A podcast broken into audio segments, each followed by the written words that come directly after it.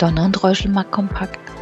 Herzlich willkommen zu einer neuen Folge unseres Biweekly Talks mit Carsten Mumm, Chefvolkswirt bei Donner und Reuschel. Ich bin Eva Fiedler und führe Sie durch das Gespräch. Wir freuen uns, dass Sie dabei sind. Aus aktuellem Anlass haben wir heute mal eine Fußballfolge.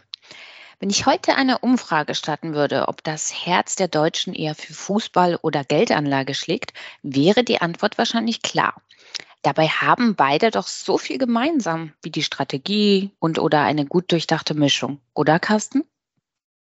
Ja, das stimmt tatsächlich. Ich kann nur hoffen, dass das Herz auch für die Kapitalanlage ein bisschen höher schlägt in den kommenden Monaten und Jahren. Das ist nämlich notwendig, weil wir ja alle wissen, wenn wir unseren Lebensstandard im Alter halten wollen, dann müssen wir auch privat was für die Kapitalanlage machen. Und ich gebe dir völlig, völlig recht, es gibt tatsächlich einige Gemeinsamkeiten, ähm, eine gute Mischung, wie du das eben ausgedrückt hast, nennen wir in der Kapitalanlage Diversifikation oder Risikostreuung. Und das bedeutet nichts anderes, als dass wir eben nicht alles auf eine Karte setzen in der Kapitalanlage, sondern eben Risiken und auch Chancen streuen über verschiedene Anlageklassen, die möglichst einen geringen Gleichlauf miteinander besitzen. Also die Zielsetzung ist, wenn ich zum Beispiel Aktien im Portfolio habe, die eine höhere Schwankungsbreite aufweisen normalerweise und Aktienkurse fallen, dass ich dann im Portfolio andere Anlageklassen habe, andere Anlagen habe, die in dieser Phase nicht auch fallen, sondern die Verluste ausgleichen können.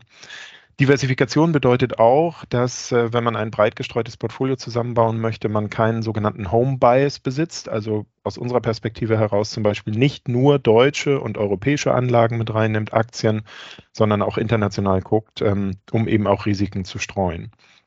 Zur Strategie, die ist unbedingt, genauso wie im Fußball, ganz, ganz wichtig, auch in der Kapitalanlage. Die sollte wohl überlegt sein. Ähm, sie sollte vor allen Dingen robust sein, also in verschiedenen Marktphasen auch funktionieren und man muss sie durchhalten können. Idealerweise sorgt die Strategie dafür, dass zwischenzeitliche Verluste nicht zu hoch ausfallen, sodass man die einfach emotional nicht mehr aushalten kann und rausgeht aus der Anlage. Und da gibt es verschiedenste Ansätze angefangen von der technischen, der Chartanalyse beispielsweise, eine fundamentale Analyse von Aktien, Gewinnentwicklung oder Bilanzkennzahlen. Ähm, es gibt die Möglichkeit, in Indizes, Aktienindizes zu investieren oder in Einzeltitel. Es gibt die Möglichkeit, ähm, die Aktien auszuwählen, die gerade besonders gut laufen oder die Aktien, die gerade ähm, sehr schwierige Zeiten hinter sich haben. Es gibt also verschiedene Strategien. Wichtig ist, dass man, wenn man sich eine aussucht, und die robust genug ist, dass man die durchhält und dass man eben nicht zwischen den Strategien ähm, mehr oder weniger irrational hin und her springt, weil ähm, das ist dann ein auf jeden Fall nicht erfolgsversprechendes Konzept. Jede Strategie hat Stärken und Schwächen, dessen muss man sich auch im Klaren sein. Und am Ende kann man aber auch sagen, so eine Strategie muss gar nicht kompliziert sein. Es gibt auch einen ganz einfachen Ansatz, äh, mit dem man langfristig, mittel- bis langfristig auf jeden Fall eine gute Rendite einfangen kann, an den Aktienmärkten auch, trotz Schwankungen.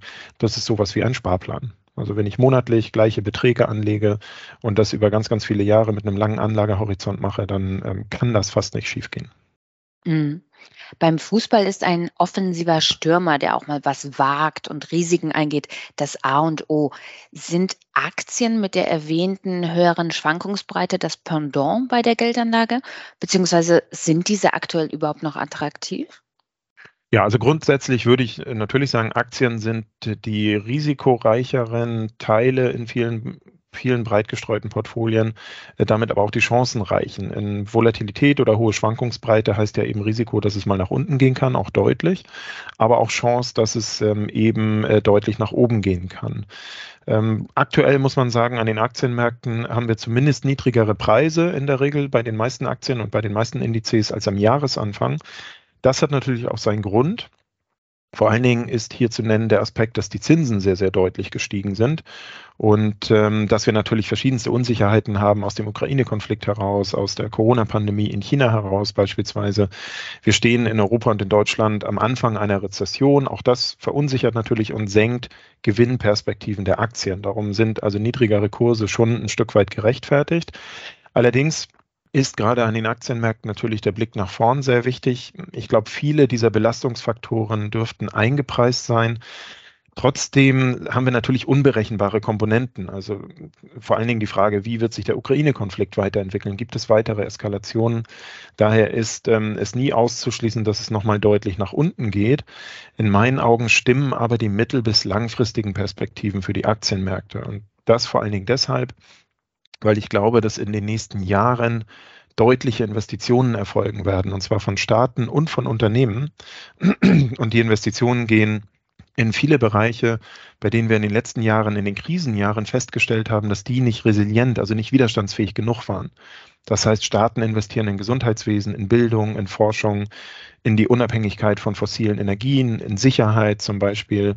Unternehmen investieren in die Dekarbonisierung, also um die Produktion und die Mobilität CO2-neutral umsetzen zu können zukünftig.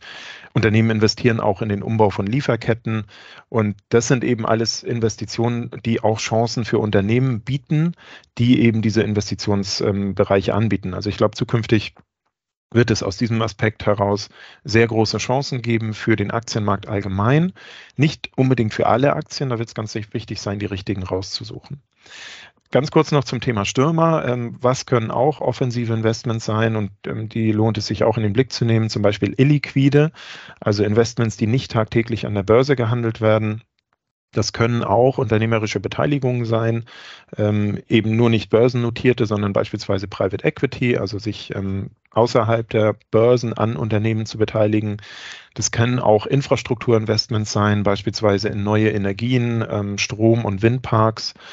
Und wenn Sie einen ganz ähm, offensiven, vielleicht manchmal unberechenbaren Stürmertyp suchen, dann äh, kann das natürlich auch nach wie vor das Thema Kryptoassets sein.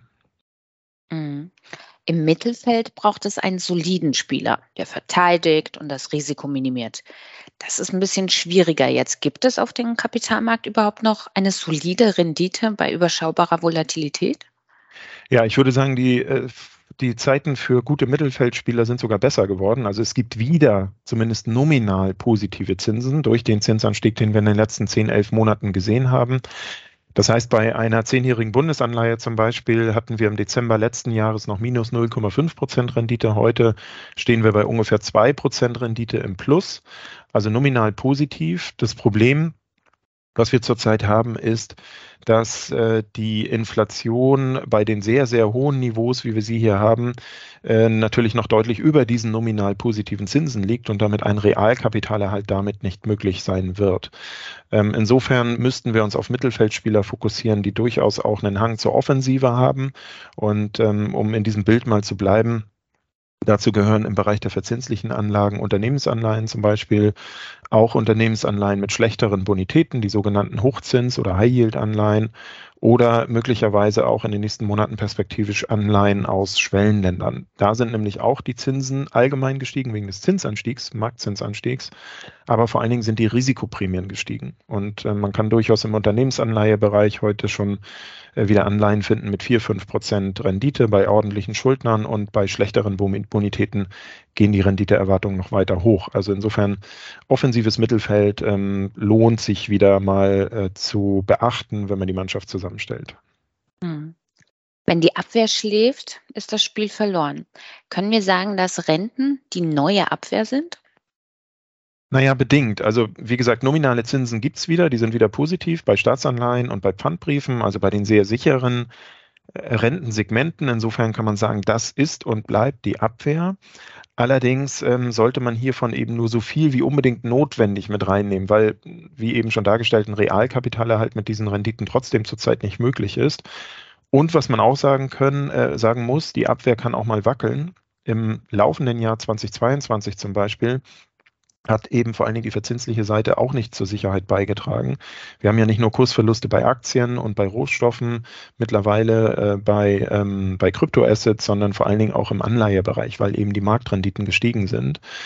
Ähm, das heißt also, ein Realkapitalerhalt, wenn ich wirklich die Kaufkraft meines Kapitals erhalten möchte, dann wird es nur möglich sein, wenn ich auch möglichst viel auf offensivere Spieler, also ein offensives Mittelfeld oder auch die Stürmer, die wir eben angesprochen haben, setze. Ähm, um beim Fußballbild zu bleiben, ähm, nur die Abwehr reicht nicht, wir müssen auch Tore schießen.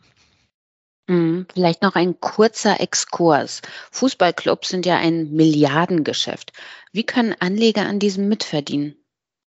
Ja, da gibt es tatsächlich äh, verschiedenste Möglichkeiten. Wenn wir direkt mal schauen, es gibt ja mittlerweile auch einige direkt börsennotierte Fußballclubs, in, also deren Aktien man direkt kaufen kann. Dann kann man natürlich im Aktiensegment auch auf Ausrüster setzen, wie beispielsweise Adidas, Puma und Co., also Unternehmen, die direkt sozusagen in dem Umfeld des Sports ähm, Geld verdienen und teilweise ja auch sehr, sehr gutes Geld verdienen. Äh, ganz wichtig, wenn man sich auf diese Segmente fokussiert, ist, dass man eine sehr, sehr gute Einzeltitelanalyse hat. Also man muss dann wirklich in den einzelnen, in das einzelne Unternehmen reinschauen, schauen, wie entwickeln sich die ähm, harten Bilanz- und Gewinnkennzahlen, um dann herauszufinden, ob das ein gutes Investment ist oder nicht. Das entzieht sich meiner Kenntnis, weil ich ja aus volkswirtschaftlicher Sicht immer nur von ganz oben die Sachen im Blick habe. Aber was auch möglich ist, ist ähm, im weiteren Umfeld des Sports äh, sich anlagetechnisch zu betätigen, ähm, beispielsweise also an ähm, ja, Dingen, ähm, Prozessen, Geschäftsmöglichkeiten aus dem Umfeld zu verdienen, zum Beispiel wie Catering, wie Stadionvermietung, wie TV und Übertragungsrechte. Da gibt es mittlerweile eben auch schon Möglichkeiten über entsprechende Anlagevehikel, äh, über entsprechende Fonds, ähm, auch als Privatanleger oder als institutioneller Anleger, sich an diesen Cashflows, die da verdient werden, zu beteiligen. Ähm, wenn dazu weiteres Interesse besteht, dann können da gern meine Kollegen und Kolleginnen weitere Auskunft zu geben. Und zum Schluss natürlich wie gewohnt der Blick in die Glaskugel. Wer wird Weltmeister? Ja, das ist eine der besten Fragen natürlich zurzeit und da würde ich sagen, genauso unberechenbar wie die Frage, wie geht's morgen an den Kapitalmärkten weiter. Ähm, ich habe gerade eben mal geguckt, bei den Wetten und bei den Umfragen ist der Topfavorit Brasilien. Damit würde ich da auch mal die höchste Wahrscheinlichkeit auf Brasilien äh, setzen, aber wenn wir dann bei den Wetten und den Umfragen mal weiterschauen, auf den nächsten Rängen folgen Argentinien, England, Frankreich und was wir ja bei Umfragen in den letzten Jahren einige Male gesehen haben, vor allen Dingen bei politischen Umfragen zum Beispiel auch, dass ähm, man auf gar keinen Fall aus dem Blick verlieren sollte, dass es Überraschungen geben kann. Also von daher würde ich sagen, höchste Wahrscheinlichkeit Brasilien, aber ähm, überraschende Entwicklung, überraschende Weltmeister nicht ausgeschlossen. naja, zumindest Argentinien hat ja gestern schon mal gut vorgelegt, aber es bleibt spannend. Vielen Auf Dank. Fall. Und wir hören uns dann wieder am 7. Dezember. Sehr gern, da freue ich mich drauf. Danke für Ihr Interesse. Seien Sie in zwei Wochen gerne wieder dabei. Ihr Donald Reuschel, Markt Kompakt Team.